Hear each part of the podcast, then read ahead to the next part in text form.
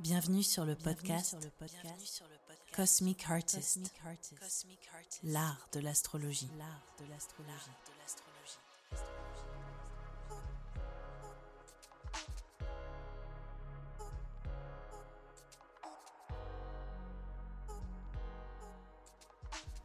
Bonjour à tous.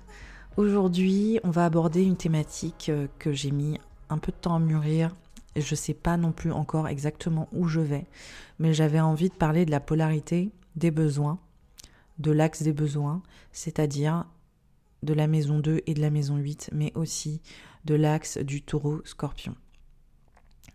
Pourquoi? Parce que on a eu la première éclipse en taureau, une pleine lune, ça va continuer en 2022, en 2023. À l'heure où je vous parle, on a un amas de planètes en scorpion qui oppose Uranus, qui fait un carré à Saturne et qui active le carré d'Uranus et de Saturne de 2021. Donc cette fin d'année, on le savait, elle est extrêmement tendue et il y, euh, a beaucoup d'insécurité qui réémergent. Beaucoup d'insécurité, beaucoup de d'instinct, de, survie aussi, de, de réactions euh, viscérales, euh, émotionnelles, de peur, euh, de choses qui, sont là. Euh, et, bref. Donc, ça m'a inspiré pour euh, faire cet épisode. J'avais vraiment envie, du coup, en parlant des besoins, de parler des besoins qui soient matériels vis-à-vis du taureau et des besoins psychologiques et intérieurs, émotionnels, qui est plus corrélé au, au scorpion.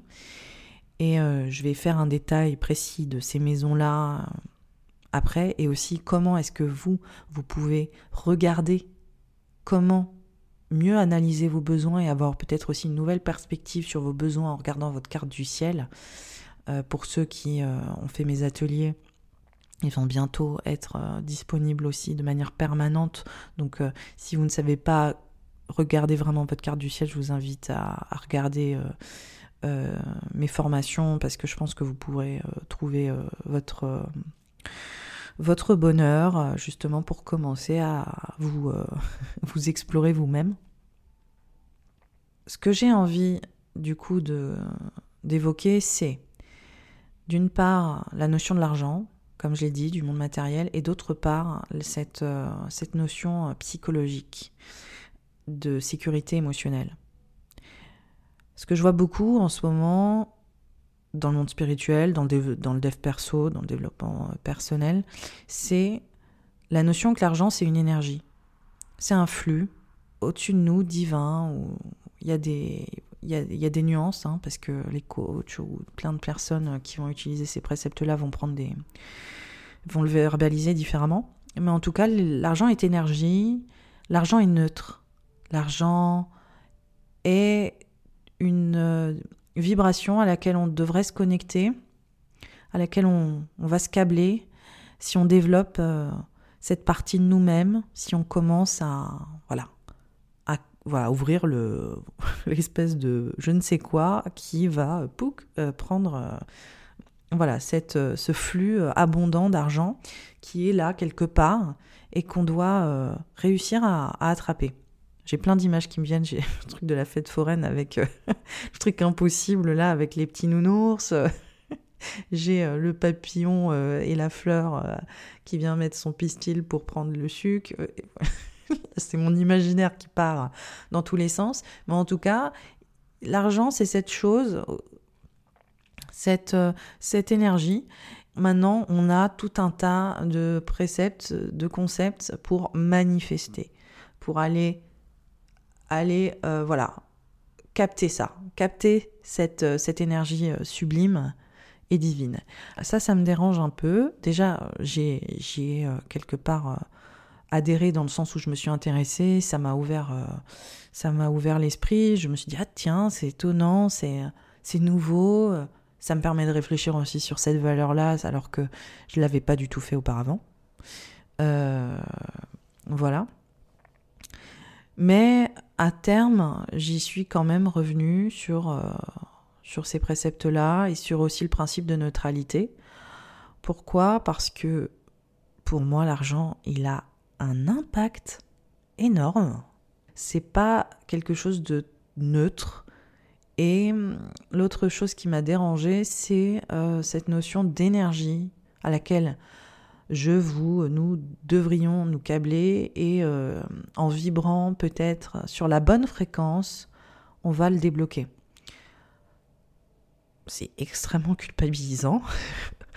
on, peut, on peut vibrer, on peut être en mode euh, super, euh, super état d'esprit, super mindset, faire chanter des mantras. c'est pas du je ne fais jamais ça, hein. mais je sais que ça se fait, voilà. Euh, prendre ses petites pierres, euh, faire la totale, quoi. Et euh, on se dit, bah zut, quoi. Je travaille tous les jours, je fais mon max, je travaille tous les jours à, vibrer correct, et en fait, j'ai pas de thunes. donc, donc à terme, ça devient quand même super culpabilisant. Et, et sans parler du fait que, encore une fois, c'est des préceptes ultra-occidentaux qui font de spiritualité occidentale, blanche quand même, hein, on va pas se mentir, qui, euh, qui euh, font totalement abstraction, qui contournent complètement ben, les enjeux systémiques qui font qu'il y ait des personnes et euh, des populations, des communautés qui soient vraiment écrasées, qu'elles puissent pas accéder à ce flux magique de l'argent qui est censé, pouf, se, débloquer.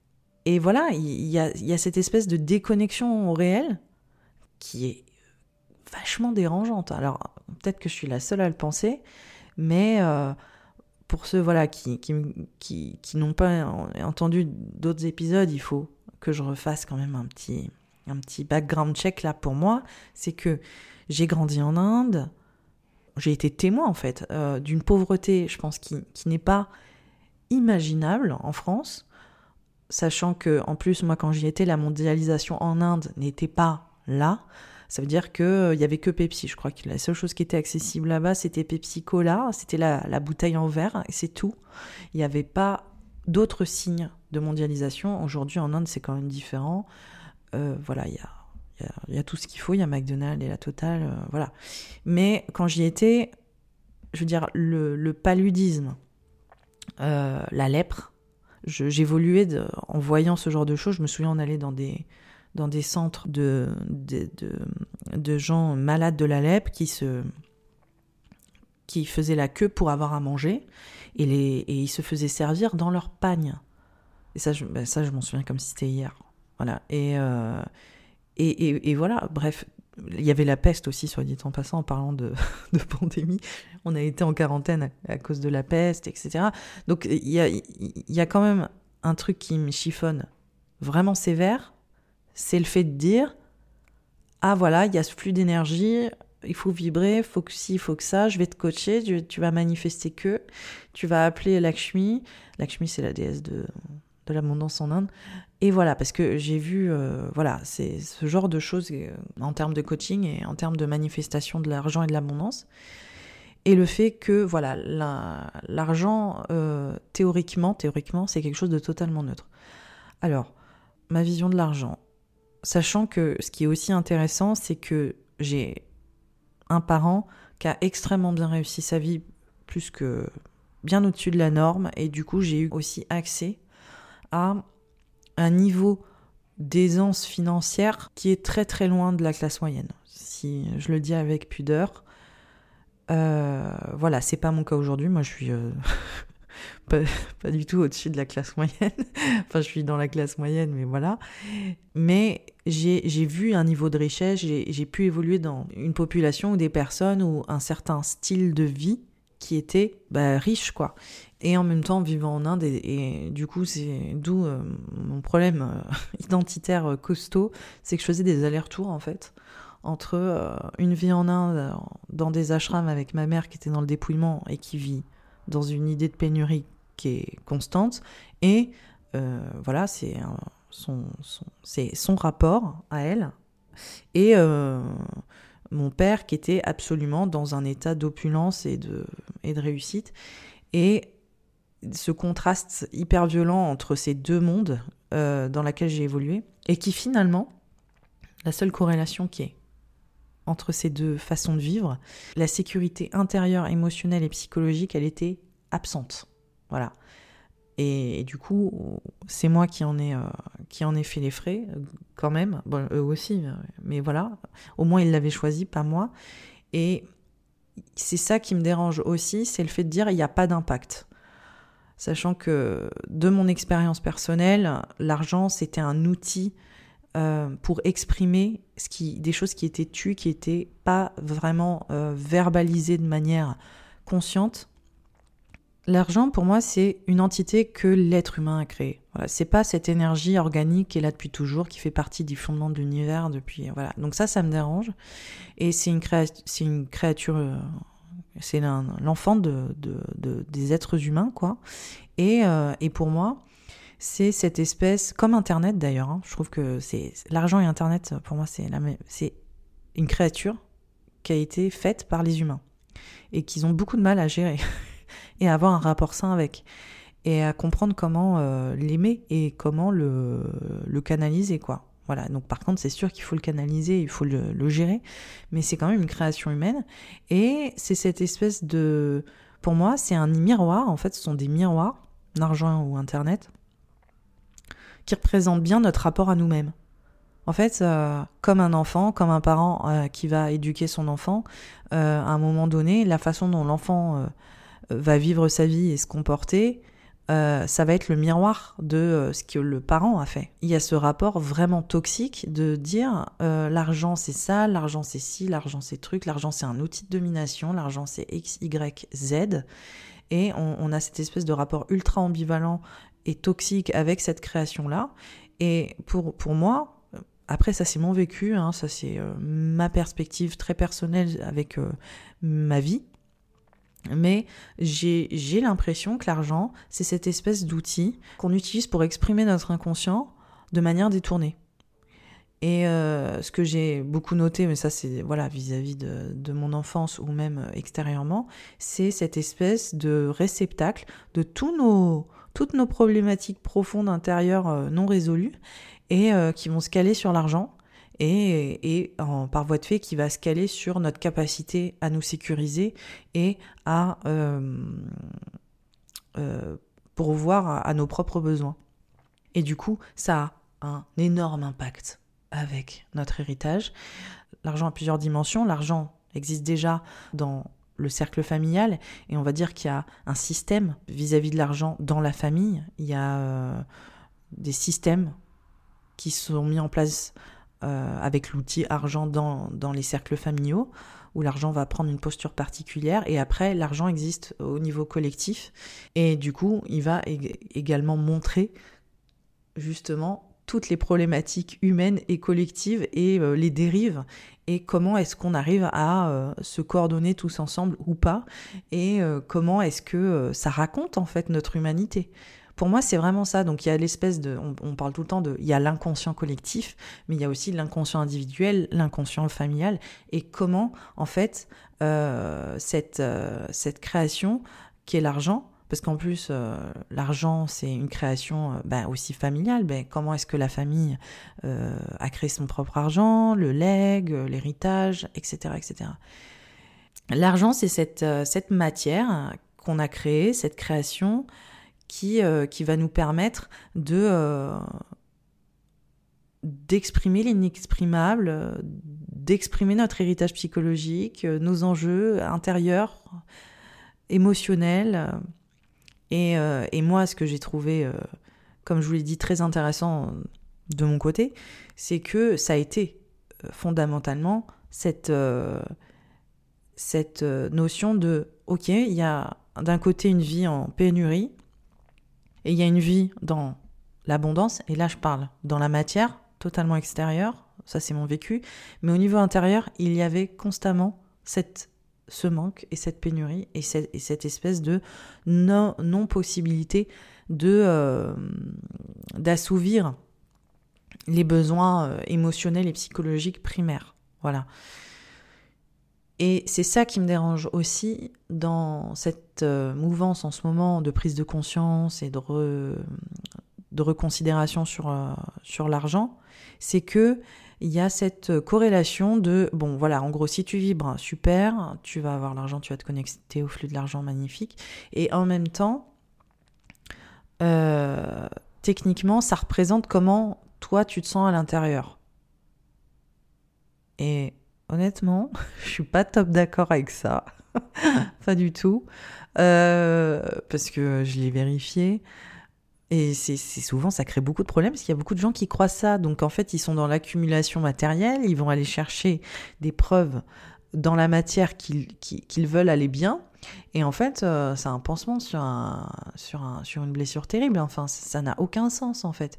Et c'est d'ailleurs, c'est vécu comme ça par des personnes qui vont essayer de gérer leur tourment psychologique en les comblant dans la matière. Et d'ailleurs, quand je dis la matière, parce que ça c'est très intéressant avec l'astrologie, c'est le taureau, donc, enfin la maison 2, donc ça peut aussi avoir avec la nourriture, et donc on compense dans la matière en accumulant, mais on peut l'accumuler aussi dans notre corps, on peut, on peut manger, on peut, on, peut ingérer constamment une substance pour combler quelque chose, et c'est aussi euh, cette espèce de matière argent, et c'est pareil. Hein. Tout ça pour dire que pour moi, il n'y a pas vraiment de cohérence nécessaire à... Euh, l'abondance financière et l'abondance euh, émotionnelle et psychologique. Et je dirais même que en, réalité, c'est deux choses qui, c'est très bien de les corréler, et il faudrait, mais en fait qui se développent euh, à part. Et il y a des personnes qui vivent dans une abondance et dans une sécurité émotionnelle où ils savent qu'ils peuvent compter sur leurs proches, sur leur cercle, quoi qu'il en, quoi qu'il en coûte. C'est exactement le bon terme. Et d'autres personnes qui ont quelque part tous leurs besoins et plus d'ordre primaire, voilà, matériel, qui peut être comblé, et derrière, il y a une espèce de néant psychologique et émotionnel qui est terrible. C'est un grand désert. Et souvent, il y a cette notion de euh, quelque part c'est corrélé et pareil, c'est tout qui vient ensemble, etc. Voilà. Donc ça, c'est des choses qui sont quand même vachement, euh, vachement compliquées. Et c'est ça que j'ai envie de dire aujourd'hui, c'est, bah en fait, s'il y a qu'une chose à retenir de l'argent, c'est que c'est méga complexe. C'est pas quelque chose qui, euh, qui est là, euh, flux. Il y a une déréalisation en fait. Il y a une déconnexion du réel en fait. Il y a une déconnexion du réel parce que L'argent, en fait, c'est totalement systémique, c'est encore lié au privilège. Il y a des personnes qui peuvent pas juste se connecter au flux de l'argent ou à l'énergie de l'argent, qui euh, font partie d'un système où ils sont oppressés, où, juste ils ne peuvent pas se développer normalement. Euh, après, il y a le pays dans lequel on, est né. Enfin, je veux dire, ça, c'est, encore une dimension qui est ultra, euh, et j'ai envie de dire, purement occidentale et blanche, quoi. Enfin, ou en tout cas dans les pays euh, à prédominance blanche, où on va euh, créer ces théories-là, alors que, ben, peut-être aller faire un tour ailleurs. Enfin, je veux dire, c'est quand même plus compliqué que ça. C'est plus compliqué que ça. Il y a des gens qui prennent des bateaux, qui, veulent se connecter à l'énergie de l'argent et qui vont mourir en pleine mer. Voilà, et qui vont faire tout ce qu'ils ont pu. Et ils ne seront, pas, seront pas arrivés à destination. À un moment donné, c'est ça la réalité, quoi. Donc, euh, je trouve ça. Je, trouve que il faut, faut prendre vraiment du recul et, euh, et je pense qu'il faut. C'est magnifique de guérir, il faut absolument guérir. Il faut absolument travailler sur tout ça et rester ancré dans le réel, ancré de, finalement dans, dans les enjeux euh, sociétaux et, euh, et, euh, humains. Voilà, parce que comme je l'ai dit, l'argent est créé par l'homme et l'argent, comme Internet et comme d'autres choses, hein, pourrait, voilà, est vraiment, vraiment en réaction, comme un enfant vis-à-vis -vis de son parent, au niveau systémique, que ce soit collectif, individuel ou familial. Il y a cette, pour moi, s'il y avait une, cohérence, une logique vis-à-vis de l'argent, ce serait probablement celle-là. Et euh, après, c'est extrêmement compliqué. Pourquoi est-ce qu'on a le rejet de l'argent? Pourquoi est-ce qu'on a de la culpabilité quand on en a, n'en a pas? Pourquoi est-ce qu'il y a ce, cette conviction intime que l'argent rend mauvais, que l'argent salit, que l'argent fait dériver vers? Ça, c'est un mystère. Je pense que je pense qu'il y a plein de choses qui se sont reliées euh, les unes aux autres. Il y a eu des abus de pouvoir et encore une fois, il y a des personnes qui ont de l'argent mais qui n'ont pas eu un impact positif. Et finalement, c'est une histoire, à mon avis, qui, qui prend le pas sur le reste. Euh, mais théoriquement, je pense que voilà, s'il y a plus de personnes qui ont envie de faire un impact positif et qui sont pas forcément intéressées par le pouvoir ou, en tout cas de prendre l'ascendance sur les autres et qui vont avoir de l'argent, alors euh, l'argent et euh, sa dynamique risquent fortement de changer. Alors vis-à-vis de l'astrologie, c'est là où on va rentrer euh, dans, le vif. Comment est-ce qu'on peut regarder notre rapport à l'argent? Comment est-ce que on peut euh, mieux se comprendre euh, et déconstruire soi-même et aller se découvrir sous un angle différent grâce à la polarité du besoin, à l'axe 2-8 Allons-y.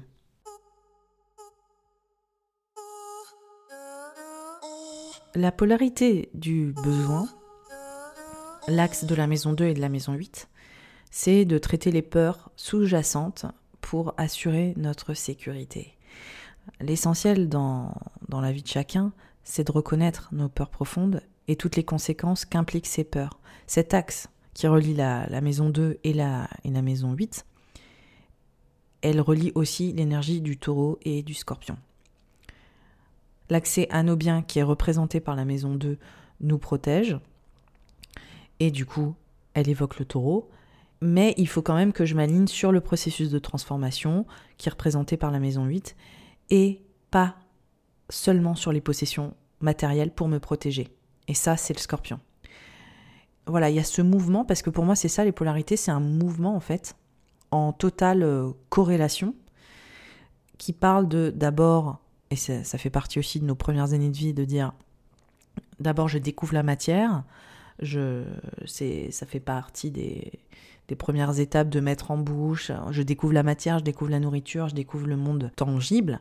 Et ensuite, avec la maison 8, il faut que je puisse me transformer, il faut que j'aille dans une sécurité qui n'est pas seulement dans la matière, mais qui est dans, la, mon monde émotif, mon monde psychologique et mon monde intérieur. Et c'est en allant à la rencontre de ce monde-là que je me transforme et que je trouve une vraie sécurité.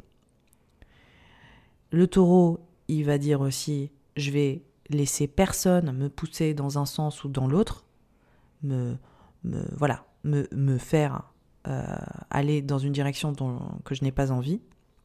Ça, c'est vraiment le taureau. Et le scorpion, lui, va dire, mesurer l'impact que j'ai sur les autres, ça me protège. Donc on est sur des... on est sur vraiment deux, deux notions complètement différentes où le taureau, il est bien dans sa propre condition et dans son rapport au monde tangible, et le scorpion, il va aller se mesurer à l'autre psychologiquement, se transformer, et c'est ça qui va le protéger, c'est en se rendant compte de l'impact qu'il a. Et c'est ces deux positions-là qui vont définir cette fameuse polarité de la maison 2, de la maison 8, de l'axe du besoin. Et pour être honnête, c'est probablement l'un des axes les plus difficiles à travailler parce que personne, ou en tout cas très peu de personnes, veulent se plonger dans cette remise, euh, dans cette remise en cause de, de, leurs valeurs. En fait, il est beaucoup plus facile de considérer la maison 2 comme celle des biens euh, personnels en tout genre et euh, la maison 8 comme l'argent des autres, c'est-à-dire ouais, les, biens que les autres nous, donnent, et du coup aussi le, scorpion comme cette intensité. Mais en réalité, il y a des dimensions tellement plus intéressantes, tellement plus profondes à aller explorer, et c'est ce que euh, j'espère faire avec vous aujourd'hui. Au niveau fondamental, la maison 2, c'est l'indication de ce qui constitue notre sécurité personnelle. Voilà. Les signes et les planètes qui sont dans la, dans la maison 2, elles servent aussi de ligne directrice et elles indiquent le type de faculté, de capacité qu'on a à euh, pouvoir développer, à concrétiser cette fameuse sécurité et aussi les moyens avec lesquels on va développer notre estime personnelle. La maison 2, elle représente aussi notre richesse innée qui peut être exploitée, notre substance, qui peut être cultivé de manière productive. En, gros, c'est aussi euh, cet endroit de nos potentiels. Et en fonction de l'archétype du signe qui va se trouver dans votre maison 2 et des planètes qui vont se trouver dans votre maison 2, c'est un endroit, un endroit qui situe vraiment euh, votre développement, quoi, qui va vraiment vous valoriser. Alors, en plus de, en plus de fournir une liste de, nos capacités potentielles, la maison 2, elle désigne aussi notre rapport à la sphère de l'argent et des biens, c'est-à-dire aussi notre attitude avec le monde matériel et aussi les conditions qu'on a pu rencontrer dans ce secteur-là, dans ce domaine-là, et euh, la manière et le style avec laquelle on dialogue avec euh, cette fameuse entité argent là, et le développement aussi de, nos compétences et de nos ressources. justement, comme je le disais, avec l'archétype présent dans la maison 2 et les planètes, comment est-ce qu'on va développer nos ressources, développer nos, nos capacités à, pour, pour venir à nos, à nos propres besoins. Les placements dans la maison 2, ils désignent aussi ce que ce qu'on apprécie et ce qu'on espère gagner de la vie. Et ça, c'est vraiment super important parce que finalement, on base énormément de notre existence sur ces critères. Et euh, la maison 2, elle, euh, elle vient montrer ce qu'on désire.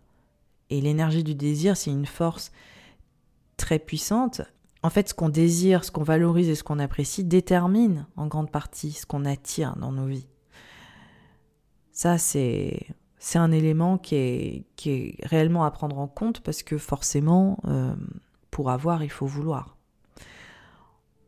On a tous tendance à, former notre sentiment d'identité et de sécurité principalement à partir de ce qu'on possède, que ce soit euh, le corps, euh, notre maison, notre, compte bancaire, notre vie sentimentale, nos, voilà, tout ce qu'on on a l'impression de posséder, nos enfants, c'est pas terrible de dire ça, mais il y a des personnes qui, ont cette sensation-là avec leur, voilà, avec leur, leur amoureux, leur enfant, etc.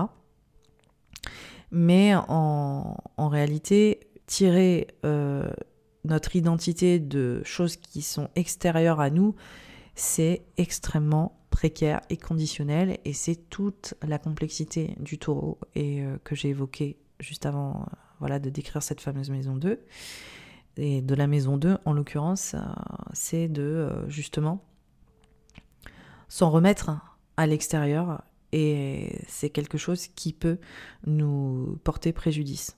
Et c'est là où, du coup, on va aller sur la maison 8 et c'est l'ordre naturel des choses.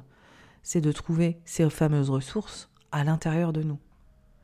La maison 8, elle a beaucoup, beaucoup d'étiquettes.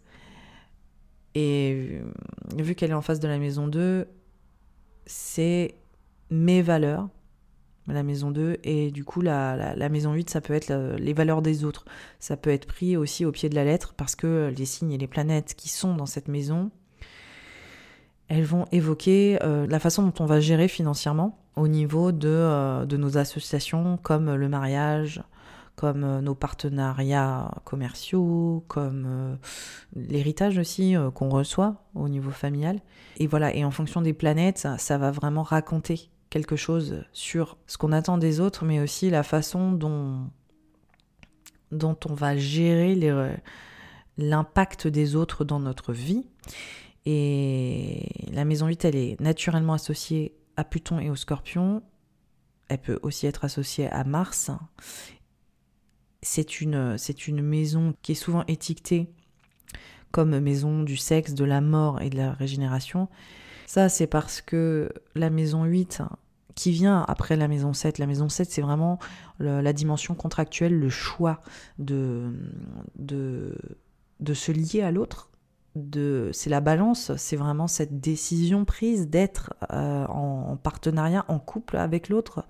Et la maison 8, on est, c'est ce que je dis souvent, c'est, le nerf de la guerre. C'est vraiment les vrais enjeux après la décision. C'est l'intimité totale. C'est la, la fusion intangible entre deux êtres. Il y a un impact, voilà, c'est la notion d'impact, c'est le scorpion c'est euh, les transformations inhérentes au choix de d'être ensemble, la façon dont les personnes qui font partie de nos vies et notre héritage familial hein, euh, vont euh, nous transformer, laisser des traces et, et, nous confronter à nous-mêmes. Parce que à travers les relations, on est plongé dans le monde de l'autre le sexe, l'intimité qu'on expose et, qu'on, et la façon dont on va partager des parties de nous-mêmes, en général, c'est, c'est des secteurs qui sont cachés.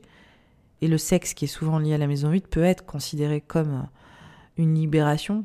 Ce qui est propre à la maison 8, c'est cette notion de lâcher prise. C'est cette notion de euh, se laisser aller à se lier à l'autre d'une manière qu'on ne pourra jamais pleinement quantifier et trouver la véritable sécurité intérieure, c'est aussi lâcher prise là-dessus, accepter de se laisser aller, de s'abandonner complètement à l'autre euh, pour vraiment réussir à atteindre un niveau de sécurité et, euh, et d'accomplissement intérieur total. Et c'est pour ça que la sexualité, l'orgasme, euh, c'est ce moment où en fait, pour l'atteindre, il faut sortir de soi, en fait. Il faut sortir de soi, c'est un moment quelque part d'absence, c'est un moment qu'on appelle la petite mort. C'est d'accepter que c'est une forme de dépassement de soi, l'union qu'on a avec l'autre. On s'oublie, on s'abandonne quand on fusionne avec l'autre. Et la maison 8, c'est quand même bien plus que l'argent des autres. C'est, comme je le disais, c'est vraiment les ressources euh, c'est ce que les autres nous laissent, c'est, c'est ce qui nous transforme dans notre chair, dans, notre psychologie, dans notre euh, intimité. La maison 8, ça décrit ce qui est partagé et la manière justement dont on fusionne et dont on s'unit.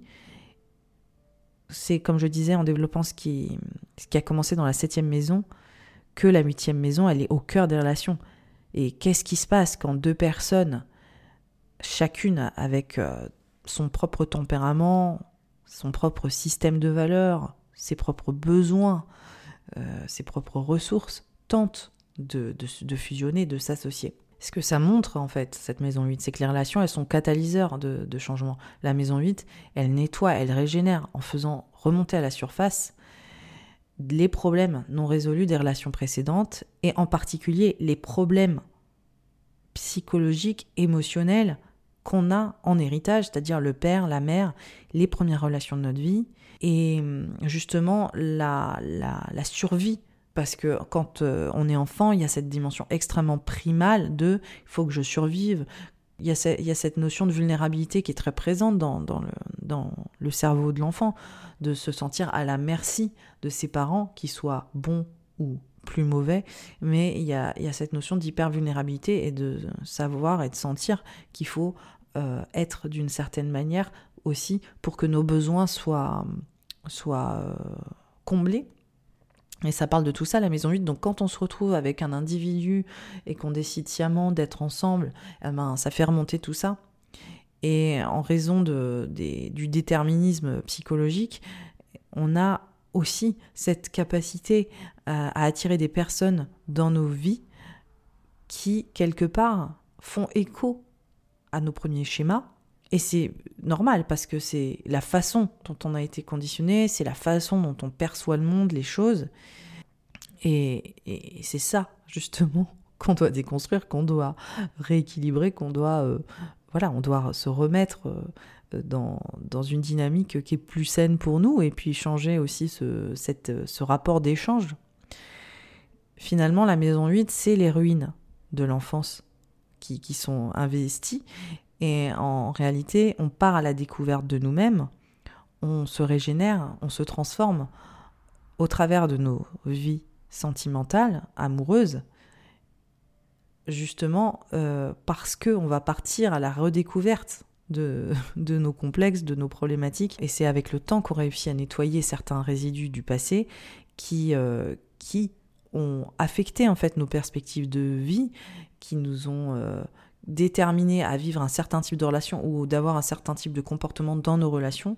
Et finalement, le, cadeau de cette maison 8, c'est cette grande connaissance de soi, cette maîtrise de soi qui nous libère pour, pour continuer notre chemin, mais de manière nouvelle et de et d'entamer ce nouveau chemin sans être encombré de plein de bagages qui nous, euh, qui, qui, nous, qui nous pèsent.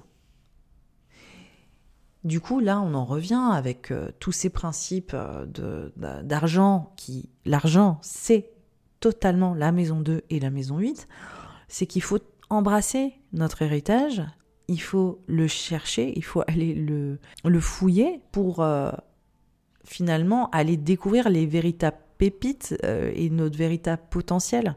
C'est pour ça que le sexe, l'argent, la relation à l'autre les dynamiques relationnelles, elles sont liées à l'argent elles sont liées à, notre sexualité. Et c'est toujours en plus des, comment dire, des, milieux qui, qui, communiquent ensemble, quoi. Le monde du sexe et l'argent, je veux dire, c'est euh, de l'ex... On le sait, quoi, c'est culturel. Il y a ce lien, en fait, entre pouvoir, sexe et argent. Et pourquoi? Parce que c'est le témoignage profond de nos résidus psychologiques qui sont pas du tout euh, nettoyés, quoi. Euh, cette dynamique de la maison 2 et de la maison 8, de l'axe du taureau scorpion et de tout ce que ça amène sur euh, l'axe des besoins, la polarité des besoins, de la polarité de, notre sécurité, c'est qu'elle est fondamentalement liée, la matière, à notre psychologie et à notre héritage. Et pour moi, c'est lié héritage personnel, individuel, héritage collectif. Et l'argent, comme d'autres créatures qu'on a, ou comme d'autres euh, entités qu'on a créées qui peuvent être sublimes, euh, vu qu'on est dans ce désamour collectif, qu'on est dans ce rapport extrêmement euh, compliqué, on n'a pas encore décidé justement de prendre les bonnes décisions, on est encore dans des, dans des, dans des façons de procéder qui sont extrêmement toxiques et l'argent c'est juste la représentation de ça. L'argent a des symptômes de nos de nos comportements toxiques. Et euh, comme je le dis, pour moi, c'est individuel, c'est euh, familial et c'est. Euh, l'argent n'est que la voix de notre inconscient. La matière est liée à notre héritage psychologique, à notre inconscient et au fait que on doit lâcher ce besoin d'emprise qui est très fort. Et on doit aller vers le scorpion, on doit se délester de ça.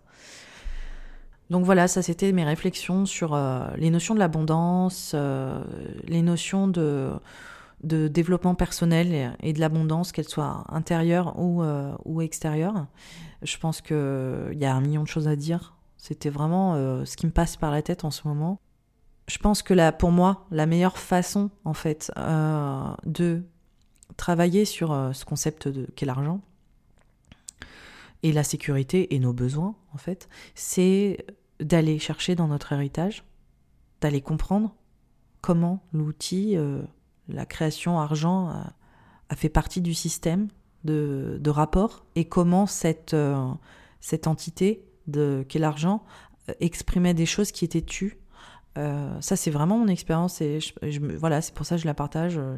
Je me dis peut-être que ça va vous donner des pistes aussi si on se disait euh, que c'était un message, si l'argent était juste cette, euh, cette verbalisation de, choses refoulées et enfouies, de peur, de voilà, d'émotions euh, qui, qui, font, qui font tâche, comment est-ce que qu'est-ce que ça raconterait en fait? En allant déterrer tout ça, propre à la, à la maison 8 On pourrait mieux aller au bout de nos besoins et comprendre ce qu'on a, ce dont on a besoin réellement au fond de nous pour l'installer au final dans la matière, pour l'installer dans le tangible. Au lieu d'aller constamment chercher d'accumuler dans la matière et de dire il faut que j'aille, que je voilà, que je réussisse à atteindre ça, ça, ça, tel objectif, on pourrait se demander des questions comme euh, qu'est-ce qu'on m'a appris sur l'argent? Comment est-ce que on me parlait de l'argent dans ma famille? Et quest quelle marque ça a laissé euh, en moi? Comment est-ce qu'avec ça j'arrive à subvenir à mes propres besoins? Quel est mon rapport à la sécurité?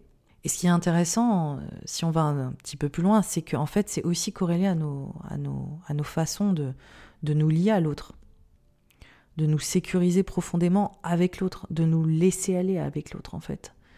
Comment est-ce que euh, ça a pu impacter cette notion de sécurité qui finalement est tentaculaire et qui régit notre sexualité, qui régit euh, notre, vie relationnelle, sentimentale et amoureuse, notre engagement et l'argent, quoi. Et en fait, tout ça, c'est des choses qui dialoguent ensemble parce qu'en fait, le maître mot, c'est nos besoins et notre sécurité.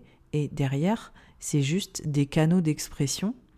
Et l'argent, il est particulièrement intéressant parce que la sexualité, on n'en parle jamais. Enfin, je veux dire, on n'en parle pas en, repas de famille. voilà, c'est un peu. Enfin, voilà, hein, mais c'est un peu compliqué. Et, euh, et l'argent, en fait, c'est cette seule chose où il y a une espèce de. Euh, de détente pour dire des choses euh, dessus qui sont extrêmement révélatrices en fait. Et finalement, je pense que ça peut être un fil d'Ariane pour dire ah là il y a vraiment un sujet qui raconte euh, les dynamiques psychologiques, émotionnelles de manière vraiment profonde sur ce qu'on pense devoir recevoir, ce qu'on pense devoir mériter, ce qu'on n'a pas eu, ce qu'on devrait avoir, etc., etc. Donc euh, c'était mon ma petite ma petite réflexion du jour. J'espère qu'elle vous a vraiment euh, peut-être euh, voilà, éveillé ou qu'elle vous a donné des pistes. Si tu, euh, as aimé le podcast, hein, si tu as aimé cet épisode, n'hésite pas à t'abonner sur Spotify, t'abonner sur Deezer ou toutes les autres plateformes parce que ça donne à l'algorithme des indications comme quoi cette cet épisode et le podcast euh, est, cool et que ça va permettre peut-être à d'autres personnes de le découvrir, à nous donner, euh, à me donner euh, plus de visibilité. Et, et, voilà, si tu as Apple Podcast, n'hésite pas à me laisser 5 étoiles, à me donner ton commentaire, à me donner ton ressenti. Ça me ferait vraiment, vraiment plaisir. sur ce, je te souhaite une belle semaine. Je te souhaite voilà, un joli moment de réflexion avec tout ça. Belle journée et à bientôt